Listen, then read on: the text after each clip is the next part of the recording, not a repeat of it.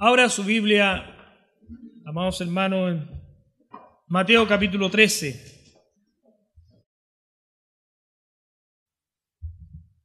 Capítulo 13.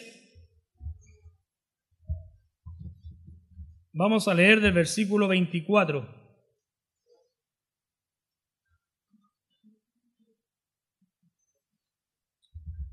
Y voy a lectura en el nombre de nuestro Señor Jesucristo la parábola del trigo y la cizaña. Le refirió otra parábola diciendo, el reino de los cielos es semejante a un hombre que sembró buena semilla en su campo, pero mientras dormía los hombres, perdón, mientras dormían los hombres, vino su enemigo y sembró cizaña entre el trigo y se fue. Y cuando salió la hierba y dio fruto, entonces apareció también la cizaña. Vinieron entonces los siervos del padre de familia y le dijeron, Señor, ¿no sembraste buena semilla en tu campo? ¿De dónde pues tienes cizaña? Y él les dijo, un enemigo ha hecho esto. Y los siervos le dijeron, ¿quieres pues que vayamos y la arranquemos? Y él les dijo, no, no sea que al arrancar la cizaña arranquéis también con ella el trigo. Dejad crecer juntamente lo uno y lo otro hasta la siega. Y al tiempo de la siega yo diré a los segadores, recoged primero la cizaña y atad, eh, y atadla en manojos para quemarla, pero recoged el trigo en mi granero. Palabra de Dios, hermanos. Que Dios les bendiga.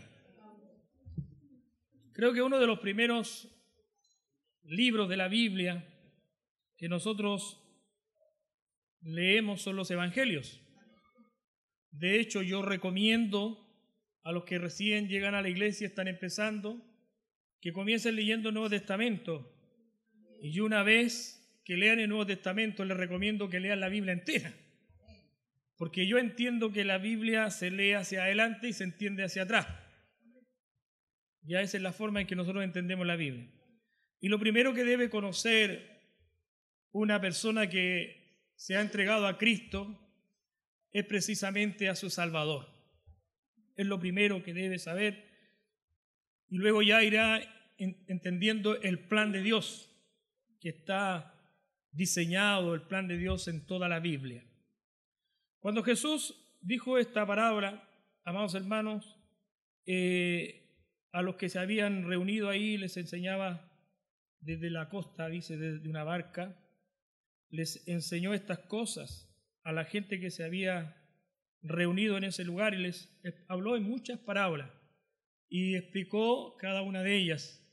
Pero a aquellos que eran sus discípulos, a ellos les explicaba las parábolas, a los demás no, y él da las razones, que la explicación es para aquellos que realmente quieren entender, que quieren profundizar en Dios, no aquellos que van por escuchar, por curiosidad, sino a los que realmente ambicionan las cosas de Dios. Para ellos es la revelación. Y, el Señor se tomaba su tiempo y explicaba las parábolas. Cada una de ellas es distinta. Uno no debe interpretarla toda junta porque lo más probable es que se le haga un queso en la cabeza. Entonces, cuando uno lee esta parábola eh, y lee luego, en el mismo capítulo, en el mismo capítulo, en el versículo 36, dice ahí el título, Jesús explica la parábola de la cizaña. Él se toma su tiempo, después con sus discípulos, yo voy a leerles el versículo 36, que me voy a basar en la explicación, para seguir paso a paso a Jesús, para que vamos a especular con explicaciones si está explicada aquí, en la palabra de Dios. Y entonces, despedido a la gente, entró Jesús en la casa, probablemente en la casa de Pedro, y acercándose a él, sus discípulos le dijeron, explícanos la parábola de la cizaña del campo. Es bueno, hermanos, no quedarse con, con dudas, sino que siempre es bueno buscar la explicación correcta de las cosas. Y para eso, amados hermanos, es necesario muchas veces que usted, una vez que escucha un mensaje desde el púlpito, y si algo no le quedó claro, yo le recomiendo, hermano, que se acerque usted al predicador pero que no se vaya con esa duda, en su mente o en su corazón, ni especule después hablando con otros, porque se va a confundir más. Bueno, acá tenemos la plantilla. Jesús enseñaba las palabras y, muchas palabras más, pero habían algunas cosas que de buena y a primera no las entendían, entonces se requería eh, que Jesús fuera más exhaustivo en lo que quiso decir.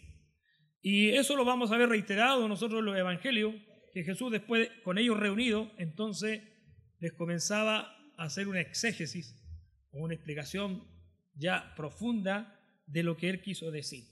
Y esta ocasión no fue la excepción, hermano, sino que acá también dice que una vez que se fueron todos aquellos que habían venido, no nos olvidemos que muchos que seguían a Jesús iban por los peces y los panes. No, no nos olvidemos que entre ellos también había muchos fariseos, seduceos, herodianos, personas que buscaban y trataban de prenderle alguna, alguna pregunta, otros que iban por curiosidad, pero por ello mismo él despide a la gente, otros por motivos muy nobles, pero despedida a la gente, la, la masa, entonces y acercándose a él, los discípulos le dijeron, explícanos la parábola de la cizaña del campo. Y respondiendo él les dijo en forma muy clara, muy clara, muy simple también, y eso es lo que me agrada mucho del Señor, y, él les dijo, el que siembra la buena semilla es el Hijo del Hombre. Mire qué sencillo. El que siembra la buena semilla es el Hijo del Hombre. El Señor, todo lo que sale de su boca es bueno. ¿Me está escuchando? Todo lo que Dios dice es bueno. La palabra de Dios dice que Dios es luz y en Él no hay tiniebla. Por lo tanto, cada palabra que sale de la boca del Señor es buena. Es una palabra de bendición y todo lo que Él hace está bien. No nos olvidemos que cuando Él, ¿cierto? Con su poder creó el mundo, cielo, la tierra, todo lo que en ellos hay, dice la palabra del Señor que fue bueno y en gran manera bueno. Por lo tanto, todo lo que el Señor hace y todo lo que Él dice es perfecto, es bueno. Y usted debe tomarlo así, como el Señor lo entrega. Y aquí Él dice, el que siembra la buena semilla.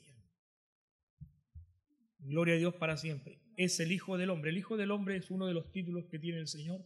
Hijo de Hombre es, es ese nombre representativo que el Señor tiene. Y él dijo, lo que yo estoy entregando, lo que yo predico es la buena semilla.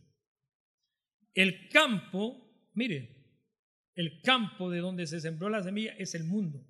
Mire cómo va explicando y sin mucha complicación. ¿Sabe usted, amados hermanos? Dice, el campo es el mundo, la buena semilla son los hijos del reino y las cizañas son los hijos del malo. Así de simple. Así de simple. En la antigüedad, amados hermanos, muchos interpretaban estos pasajes para referirse a la iglesia. Entre ellos también estaba San Agustín y Crisóptomo y otros más importantes como padres de la iglesia que interpretaban el campo como la iglesia, donde dentro de la iglesia había trigo y cizaña. Incluso algunos intérpretes antiguos interpretaban que el campo era el corazón del hombre y de la mujer. Y que en ese campo hay cosas buenas y cosas malas y por ahí se hacía una, una exégesis o una interpretación de lo que Jesús quiso decir. Entonces con eso avalaban de que el hombre, bueno, tiene que tener cosas buenas, también tiene que tener cosas malas, y hay que tolerar eso toda la vida porque no se pueden eso es una interpretación incorrecta y falsa. El Señor nos pide a nosotros un corazón limpio, ¿no es así, hermano? Un corazón limpio, donde nosotros tenemos que rendir el corazón a Dios. Y como dije, también otros decían de que era la iglesia. Y desde allí hay una, una idea, en muchos, en las iglesias evangélicas, sobre todo pentecostales, de que en la iglesia hay como dos bandos. Esas son falsedades, son mentiras malas interpretaciones de la Sagrada Escritura, porque Jesucristo lo dice muy claramente aquí. Dice, el campo es el mundo. Más clarito a dónde, por hermano. El campo es el mundo. La iglesia es la obra de Dios. La iglesia, se supone que todos los que estamos en la iglesia, ¿cierto? Es porque hemos sido redimidos por el Señor, porque creemos en Él. O, si hay alguien que es como simpatizante, sin embargo aún así se está esforzando. O está porque hay un convencimiento en su mente que es el mejor lugar donde puede estar. Pero el campo no es la iglesia. Y el campo tampoco es el corazón. Aquí el Señor dice claramente que el campo es el mundo. Este mundo en el cual nosotros estamos. Dice el campo es el mundo, la buena semilla son los hijos del reino. Mire qué claro el Señor. La buena semilla son los hijos del reino. Son los hijos de Dios. Son los hombres y las mujeres que han rendido su vida a Jesucristo y son nuevas criaturas y dan fruto para Dios. Ellos son la buena semilla, el buen trigo. Gloria a Dios para siempre. Y se ven los frutos. Se ven los frutos de una persona que ha experimentado un cambio de Dios en su vida. Se ve verdaderamente que es trigo. Dice, y las cizañas son los hijos del malo. Que Dios nos bendiga, amados hermanos. Bueno, los hijos del malo son aquellas personas que realmente reflejan todo lo que su padre es. El malo es Satanás, el diablo. El que sembró esa cizaña mientras los que sembraron dormían. Dice, el enemigo que la sembró es el diablo. Cuando leímos la parábola dice, un enemigo hizo esto. Pero acá dice que ese enemigo específicamente, con su nombre y todo, ¿cierto? Dice, es el diablo. Y la ciega es el fin del siglo y los segadores son los ángeles. Esa es la interpretación que el Señor da de esta parábola. Eh, uno se sorprende, amados hermanos, a través del tiempo, que uno conoce personas, conoce personas que aparentemente son buenas personas, aparentemente. Son muy cortés, ¿cierto? Y personas que uno diría, este es una buena persona y realmente es digna de seguir su ejemplo. Pero al poco andar, uno se da cuenta que hay ciertas características o cualidades en esa persona que no son de Dios. No se olvide aquí, amados hermanos, que cuando ese enemigo vino y sembró cizaña entre el trigo, esto, después que floreció, se dieron cuenta ellos que lo que había en el campo no era solamente trigo, sino también cizaña. Que Dios nos bendiga, amados hermanos. Nosotros estamos insertos en este mundo, en este mundo. Y en este mundo donde estamos, amados hermanos, hay hijos de Dios, pero también hay mucha cizaña en el mundo donde estamos. Y esa cizaña no la sembró Dios. Esa cizaña la sembró Satanás, el diablo. Satanás siempre se ha empeñado, escúcheme, de arruinar lo que Dios hace. Siempre. Él no puede hacer nada por sí mismo. Podría tener un campo aparte y sembrar allí cizaña y decirle al Señor que sembró el trigo, mira, mi campo está más bonito que el tuyo. Pero no. El afán de Satanás, el diablo, es arruinar lo que Dios hace. Desde el comienzo de la historia humana y anterior a eso en los cielos, nos dice la palabra de Dios ahí en el Génesis, ¿cierto? De que Él vino para destruir el proyecto que Dios tenía. Allí apareciéndosela a la mujer en una serpiente, la sedujo para que ella desobedeciera a Dios y luego vino todo lo que nosotros ya sabemos.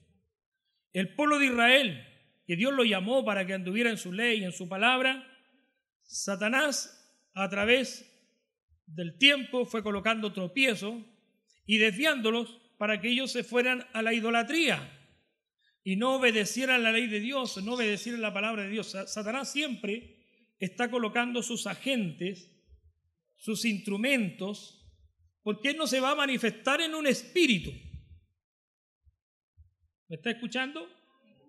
No va a aparecer aquí como, no sé, alguna sombra. No. Si Él necesita sus instrumentos. Y esos son cizaña. ¿Para qué? Para entorpecer, para arruinar lo que Dios tiene como proyecto. Que Dios nos bendiga. Así que si usted, amado hermano y amada hermana, siente que Dios va a hacer una obra en usted porque eh, quiere profundizar en Dios, quiere agradar a Dios con su vida y, y se han levantado situaciones, problemas, dificultades, sepa usted que ese Satanás que quiere arruinar lo que Dios está haciendo en su vida. La palabra de Dios nos exhorta a nosotros que debemos tener cuidado porque nuestro adversario, Satanás el diablo, anda como león rugiente alrededor vuestro, buscando a quien devorar. Que Dios nos bendiga, amados hermanos. Que Dios nos ayude para que nosotros en, este, en esto seamos eh, sabios. De hecho, el apóstol Pedro también dice que nosotros debemos ser sobrios y velar. Debemos ser sobrios y velar. ¿Por qué? Porque estamos insertos en este mundo donde el cristianismo, ¿cierto?, tiene que convivir, lamentablemente, en una sociedad que muchas veces es cizaña. Y donde usted esté, amados hermanos, hay casos, a lo mejor muchos de los que están aquí en la universidad, en sus trabajos, en los colegios, ¿cierto? Usted es trigo. Aquí dice la palabra de Dios. Usted es trigo. Usted hubo una siembra en su vida, la palabra de Dios, y usted es trigo. ¿Y cuántos de los que están aquí son la minoría en un instituto? ¿Cuántos de los que están aquí, a lo mejor quizás él y un amigo son cristianos? Tenemos que convivir con esa realidad porque estamos en este mundo. El apóstol Pablo dijo que nosotros para evitar esa relación con las personas, ya sea laborales, ya sea en los colegios, ya sea, no sé, en cualquier organización, en tal caso no sería necesario salir del mundo. Y no podemos salir del mundo porque estamos en este mundo. No podemos, no podemos. Tenemos que vivir al lado de personas que blasfeman, que rechazan a Dios y que como dice aquí, y, y ya lo leí, que los que son cizañas son hijos del diablo. No crea usted que para Daniel fue fácil. Para Daniel, Sadrach, Mesach, Abednego, criarse en, una, en un imperio ateo que tenía otros dioses, pero ellos no transaron nunca. ¿Sabe por qué? Porque eran tribu. Y ellos supieron desarrollarse, crecer en ese lugar y marcar la diferencia. Porque el que es trigo va a morir trigo. Aunque a lo mejor un poco marchito, a lo mejor el fruto como cayéndose un poco mordido por, por los bichos, no sé, pero va a tener un fruto y va a ser trigo hasta la muerte. Y el que es cizaña será siempre cizaña. Porque es su naturaleza. Que Dios nos bendiga, amados hermanos. Así como dice la palabra de Dios. Mire, Banchito, y me acordé de esta parte. Como dice la palabra del Señor, que Adán, ¿cierto? Fue padre de Caín y de Abel. ¿Se recuerda usted ese pasaje? ¿Qué dice la Biblia? Uno era del maligno. ¿Lo dice o no la escritura? Sí lo dice. Uno era del maligno, era cizaña. Y el otro, Abel, era trigo. Que Dios nos bendiga, amados hermanos. ¿Se da cuenta? Allí comenzó, podría decir Adán, bueno, yo veía que los dos venían bien. Pero cuando florecieron, cuando crecieron, Caín comenzó a tener otras actitudes. Y son las características del padre de esa persona. El que es trigo va a reproducir a Cristo en su vida porque eres el que siembra. Va a reflejar a Cristo en su vida en todos los aspectos. El que es cizaña va a reflejar las características también del que lo siembra. Satanás, el diablo. ¿Y cuáles son esas principales características de Satanás, el diablo? ¿Cuál es el primer pecado? O la primera, el orgullo. ¿Está escuchando? Y el orgullo lleva de la mano la soberbia, la porfía, la altivez, la rebeldía, todo eso lleva de la mano. Y otra cosa que también comienza a manifestar es la envidia. Porque Satanás actuó por envidia. Y lo otro también es la mentira engañosa. Jesús dijo que Satanás era mentiroso y padre de mentira. Lo dijo, ¿cierto? Porque en él no hay verdad. Así como en Dios no hay engaño, no hay tiniebla, Él es luz. Y todo lo que Él habla es bueno. Así también, Satanás, en Él no hay nada bueno. Que Dios nos bendiga, amados hermanos.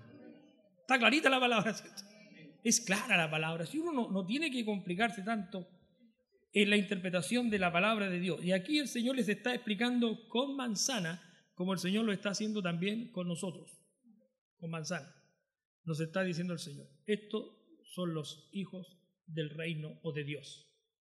Son trigo, llevan fruto, crecen, aunque esté la cizaña ahí, crecen, van a crecer y van a crecer igual. Así que si usted, amado hermano, amada hermana, está en un lugar, en un lugar donde se siente ¿cierto? Como que Dios no está contigo, Dios está contigo, hermano. Y Dios sabe la situación, Él lo sabe.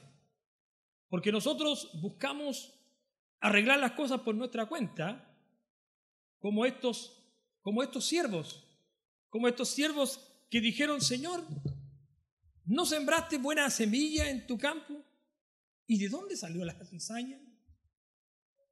Entonces el Señor no recriminó ni a los siervos, no recriminó ni a los siervos que puede haber dicho, ustedes estaban durmiendo y no se quedaron velando. No, no les dice eso. Porque después de un día de trabajo es lógico que tienen que dormir. No les dijo eso. Sino que el Señor dijo solamente, un enemigo hizo esto. Vino y tiró cizaña entre el trigo sembrado, con la semilla sembrada. Y por eso pasó esto. Y ellos inmediatamente dan la solución. ¿Quieres que la arranquemos? ¿Quieres que la arranquemos? Pero el Señor, que es sabio en todas las cosas, amados hermanos, le dice, verso 40,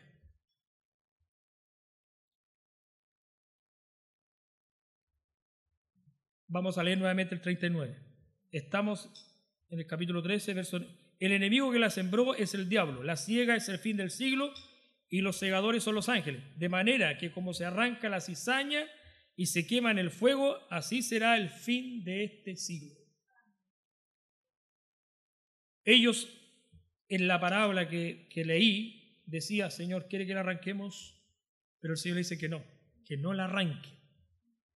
Porque vendrá un día donde se va a hacer la separación, pero no es ahora. Nosotros en esta tierra, amados hermanos, vamos a tener que convivir con el mundo como está, junto pero no revuelto. Y vamos a tener que ver muchas cosas más, porque la cizaña va a seguir creciendo y la maldad se va a seguir multiplicando y Satanás irá reflejando en sus hijos todo lo que él es. Y el trigo que es trigo no va a decaer, no va, no se va a perder. Que Dios nos bendiga. Así que usted, amado hermano, si está en una situación de desventaja, si está en un lugar complicado, usted siga perseverando y confiando en Dios. Nada más. No procure arreglar cosas. Mire, le pongo un ejemplo. A veces nosotros nos cansamos de la situación que estamos viviendo. Yo conocí a una persona, un amigo, que era cristiano y éramos amigos también. Pero el lugar donde él trabajaba era insoportable. Trabajábamos nosotros con mucha gente de Valparaíso eh, y era complicado el ambiente. Yo creo que usted ha estado en esos ambientes complicados, donde blasfeman, literalmente blasfeman. Y usted a veces no soporta eso. Entonces él dijo, yo no soporto esto me voy a salir de acá. Y yo le dije, bueno, ¿y, qué te va a decir tu señora? ¿Y qué va a hacer con el trabajo? Entonces me recuerdo que en esa oportunidad yo le expliqué este pasaje. Vamos a convivir, si no es aquí, va a ser en otra parte. Pero vamos a estar relacionados con mucha gente que blasfema a Dios y que va a estar ahí. Pero sabe, usted está ahí con un propósito. El mal no puede más que el bien aunque sean 40, 50, 100 personas, y tú seas el único en una empresa, tú puedes marcar la diferencia. ¿Y cómo lo sabe, pastor? Daniel, José. Hay tantos personajes y, tanto, y vas a, a salir airoso y tú vas a hacer luz en medio de las tinieblas y vas a poder ser un instrumento que comunica la palabra de Dios. Para eso nos puso el Señor, para hacer luz, para llevar fruto. El enemigo quiere arruinar las cosas. Pero hay un día, hermano. Hay, nosotros no es tuya la venganza. Nosotros a veces queremos soluciones rápidas a las cosas. Y yo le digo esto, ¿qué pasará si el Señor nos escuchara nosotros lo que pedimos muchas veces? Y el Señor, ya, mi hijo, mi hijo José, no hay ningún José aquí en la iglesia. Mi hijo José está muy complicado, así que voy a apartar toda esta gente se daña el trigo. Hay trigo nuevo. ¿Me estás escuchando? Hay muchas personas que te están escuchando, que te están mirando, tu proceder, tu actuar. Y ellos, y el Señor está pensando en ellos. Que Dios nos bendiga. Uno cree muchas veces que nadie lo mira, pero hay gente que te está mirando. Y después esas personas son los que dicen, o llegan a la iglesia y dicen, ¿sabe qué? A mí el Señor me empezó a tratar cuando yo lo empecé a ver a usted. Porque usted nunca perdió los estribos. Usted nunca respondió de la misma manera. Usted siempre se mantuvo leal al Señor. Dios está actuando, Dios está trabajando en ese momento. Si el Señor hiciera algo inmediato, lo que Él está haciendo se perdería. Entonces Él es sabio. ¿Sabe por qué? Porque la palabra de Dios dice, el cual quiere que ningún hombre perezca, sino que todos procedan al arrepentimiento. Esa es la obra y te ha puesto a ti y a mí para que nosotros podamos marcar esa diferencia y es el propósito de Dios esperar. Así que, hermano, aguante nomás. El Señor le va a dar el aguante a usted. Gloria a Dios para siempre. ¿Cuántos de los que están aquí a lo mejor son el único convertido en su familia? A mí me pasó eso. Hoy día usan la palabra bullying. Me hicieron mucho. Sí, me decían muchas cosas.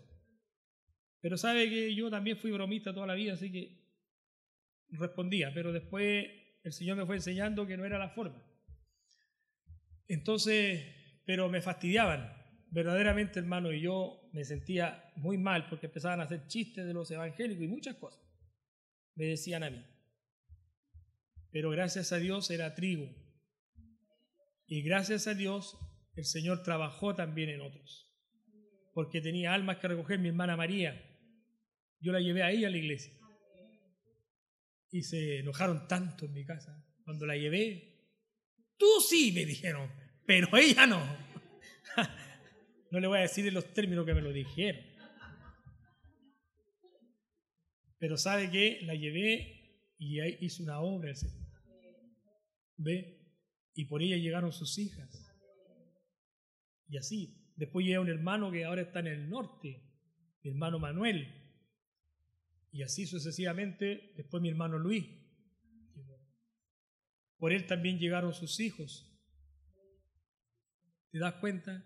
Entonces nosotros a veces queremos soluciones rápidas, pero el Señor tiene sus propósitos. tú sigue marcando la diferencia, sigue ahí nomás. No te apures. Que Dios nos bendiga, amados hermanos. El Señor tiene todo bajo control. ¿Te recuerdas tú de un pasaje en la Escritura de Lot? ¿Te recuerdas de Lot? Lot habitaba en Sodoma, amados hermanos, y Dios había determinado destruir a Sodoma y Gomorra por los pecados que allí había, por la inmoralidad que allí había. Pero había un hombre, un hombre que era justo y que estaba ahí. Ni siquiera sus hijas eran justas. Por él se salvaron. Y su esposa, ya ve que su esposa, el corazón lo tenía en esas cosas, por eso se convirtió en estatua de sal. Usted conoce la historia. Pero ¿se recuerda usted que cuando ellos se encaminaron los ángeles para ir a destruir Sodoma y Gomorra, dijo Dios, ¿he de ocultar a Abraham lo que he de hacer? Siendo él un hombre tan importante, padre de muchedumbre y todo eso. Y allí le dice a Abraham, mira, voy a destruir estas ciudades, porque ya su pecado ha subido hasta mis narices, y sabe que Abraham comenzó a regatear con Dios, a regatear literalmente. Y comenzó a decirle al Señor, ¿cierto? Que cómo iba a castigar al justo con el impío. El juez de, la, el juez de toda la tierra no ha de ser justo. Y él le comienza a decir, no lo voy a decir tan textualmente porque no es el, mensaje, pero quizás hay 50 justos por los 50 la vas a destruir igual. Y él le dice, si hay 50 no la destruyo. Pero a lo mejor a los 50 faltan 5 y hay 45. Por amor a los 45 no lo destruyo. Y él comienza a decirle, Señor, ahora que he aprendido a hablar a mi Señor, quizás hay 30. Y el Señor le dice, por amor a los 30, no la destruyo le dice, Señor, perdone, ya que estamos conversando, está tan buena la conversa, eso no sale, pero por decir. Es para hacerlo más entendible. Está tan buena la conversa, Señor, no me dan ni ganas de moverme, a lo mejor hay 20.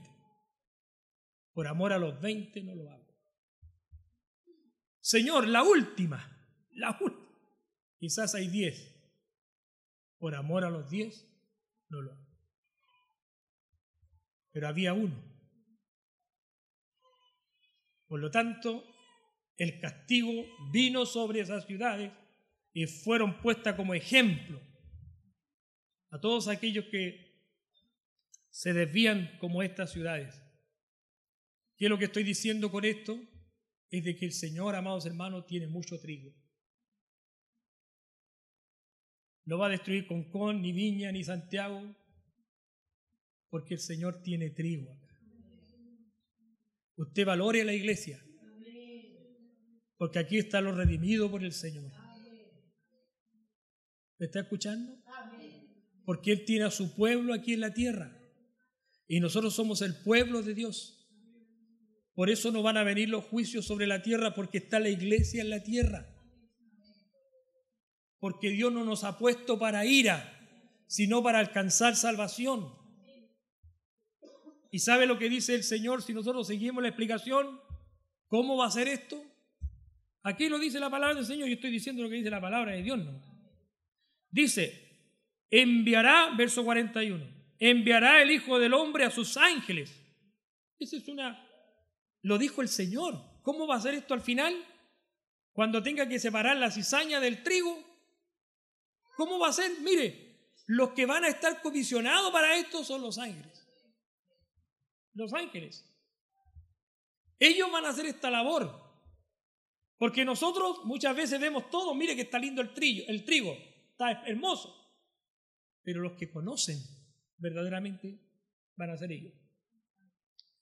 Que Dios nos bendiga. Hoy los ángeles prestan un servicio a la iglesia. Ellos son espíritus están ministrando las cosas de Dios. Ellos están a nuestro servicio. ¿Sabía usted eso? A nuestro servicio. Que Dios nos bendiga. Eso dice la palabra del Señor. Ellos intervienen en la esfera espiritual, nosotros no sabemos de muchas cosas, pero ellos juegan un papel importante y van a jugar un papel importante. Esto lo dijo el Señor. Esto, no lo dice un, un, un escatólogo, no, esto lo está diciendo precisamente el Señor. Dice, yo les voy a explicar cómo va a ser esto al final. Dice que Él, ¿cierto? El Hijo del Hombre enviará a sus ángeles y recogerán de su reino a todos los que sirven de tropiezo y a los que hacen iniquidad. Mire, a todos los que sirven de tropiezo y hacen iniquidad. Van a ser recogidos como se recoge la cizaña, atada en manojo, decía, y estos van a ser lanzados al fuego. Que Dios nos bendiga, amados hermanos. Que Dios nos ayude. Y los echará en el horno de fuego, allí será el lloro y el crujir de dientes. Y allí luego viene la siega de los del grano. Y entonces los justos resplandecerán como el sol en el reino de su Padre. El que tiene oídos para oír, oiga. Esta es una parábola que apunta al tiempo final. Al tiempo final. Cuando el Señor ha de hacer esta separación. Esto sabemos nosotros, para entrar en una pequeña información, para que nadie se quede. Esto es en escala. Esto es en escala. Y aquí lo explica la palabra de Dios también. Que Dios nos bendiga, amados hermanos. Que Dios nos bendiga. Estamos en el mundo. La iglesia como trigo de Dios está en el mundo. Y en el mundo, Satanás también tiene a sus hijos. Jesús le dijo a los fariseos que se decían ser hijos de Dios, hijos de Abraham. Pero él les dijo, ustedes más que hijos de Dios, son hijos del diablo. Porque las características que ellos había decía de que ellos eran hijos del diablo. El que es hijo de Dios, el que es trigo, amados hermanos, lo va a reflejar por sus frutos. Que Dios nos bendiga, amados hermanos. Que nada te impida crecer, sigue creciendo.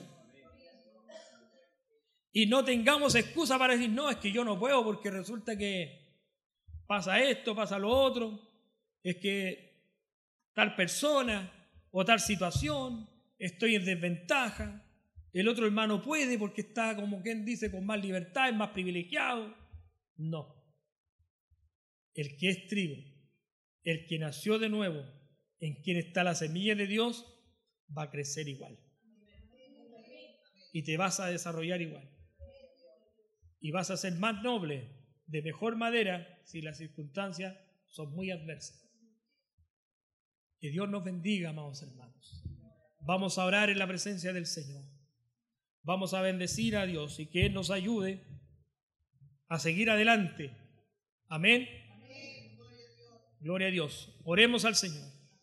Padre Celestial, inclinamos, Señor, nuestro rostro delante de tu presencia. Te bendecimos, te damos gracias, Señor, porque somos el trigo de tu reino, Señor. Gracias, Señor, porque de tanto, Señor, que hay en este mundo, nosotros, Señor, somos tu pueblo, Señor, tu iglesia. Ayúdanos, Señor, para, para seguir creciendo, Señor a pesar de todas las cosas que nos rodean, Señor, a pesar de las circunstancias, de las burlas, del rechazo y de tantas acechanzas que hoy hay contra tu iglesia y contra tus hijos, Señor.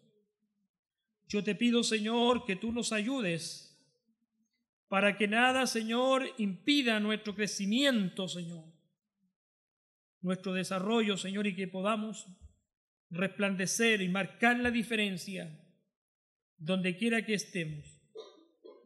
Esta vida es transitoria, Señor. Hay un final para todas las cosas. Ayúdanos, como dice tu palabra, a perseverar, Señor, hasta el fin, hasta el fin también de nuestros días, Señor. Y que nada nos arrebate tu bendición, Señor. Gracias por tu enseñanza. Tus enseñanzas son claras para nosotros.